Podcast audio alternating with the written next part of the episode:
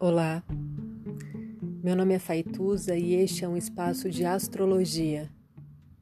Eu trago aqui a leitura do céu do dia, horóscopos como linguagem, tradução, preparo para o que virá, crítica e alguma poesia.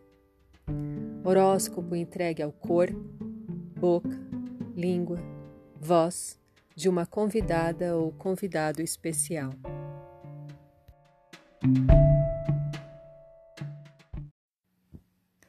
16 de 6 de 2020. A lua se densifica em touro. Lua de terra pela natureza do signo. Lua de água por estar minguando. Lua de lama fria que engole os pés em assentamentos precários. Lua de lama fria espirrada em nossa cara.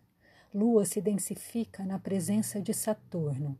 Os pensamentos são pesados, em gramas, quilos, toneladas, toneladas retrógradas, 520 anos toneladas.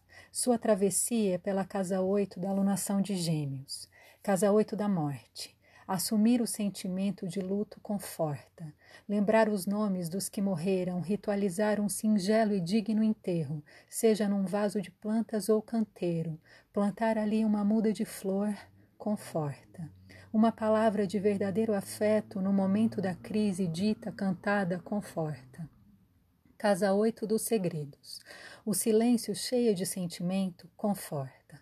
Sussurrar secretos desejos, conjuros para uma vela acesa, conforta. Deixar um livro no banheiro, declamar poesia na privada, conforta. Massagear a virilha doída, óleo aquecido, cheiro de cravo ou jasmim, conforta.